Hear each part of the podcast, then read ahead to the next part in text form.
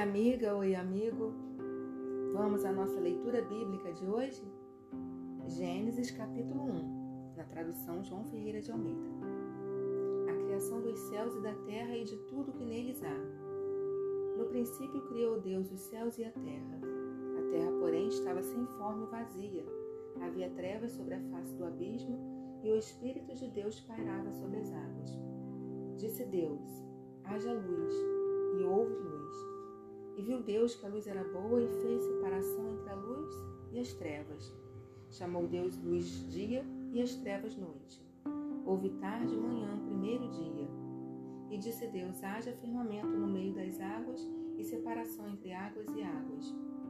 Fez, pois, Deus o firmamento e separação entre águas debaixo do firmamento e as águas sobre o firmamento. E assim se fez. E chamou Deus o firmamento céus. Houve tarde e manhã no segundo dia. Disse também Deus: Ajuntem-se as águas debaixo dos céus num só lugar, e apareça a porção seca. E assim se fez. A porção seca chamou Deus terra, e ao ajuntamento das águas mares. E viu Deus que isso era bom. E disse: Produza relva, produza a terra relva, ervas que deem semente e árvores frutíferas que deem fruto segundo a sua espécie, cuja semente esteja nele, sobre a terra. E assim se fez.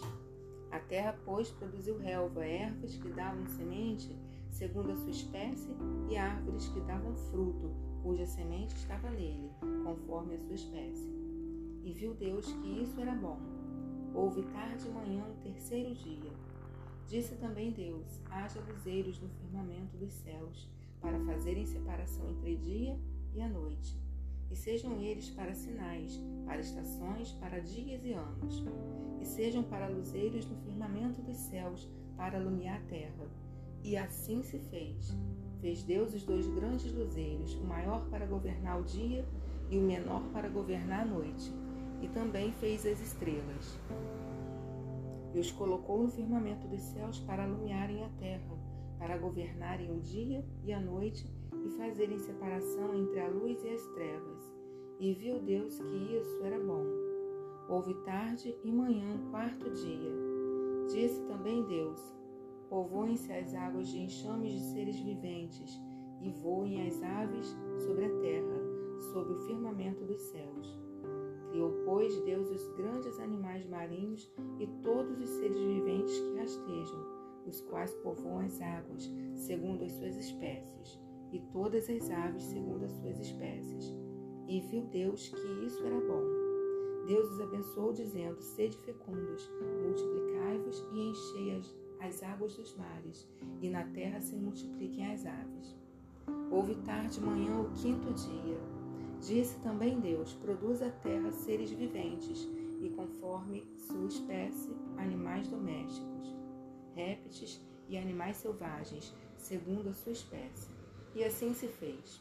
E fez Deus os animais selváticos segundo a sua espécie, e os animais domésticos conforme a sua espécie, e todos os répteis da terra conforme a sua espécie.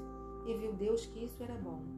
Também disse Deus: façamos o homem à nossa imagem, conforme a nossa semelhança. Tenha ele domínio sobre os peixes do mar, sobre as aves dos céus, sobre os animais domésticos, sobre toda a terra e sobre todos os répteis que rastejam pela terra. Criou Deus, pois, o homem, à sua imagem. A imagem de Deus o criou. Homem e mulher os criou. E Deus os abençoou e lhes disse: Sede fecundos, multiplicai-vos, enchei a terra e sujeitai-a. Dominai sobre os peixes do mar, sobre as aves dos céus e sobre todo animal que rasteja pela terra.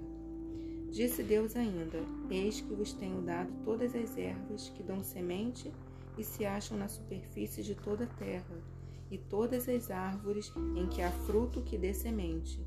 Isso vos será para mantimento.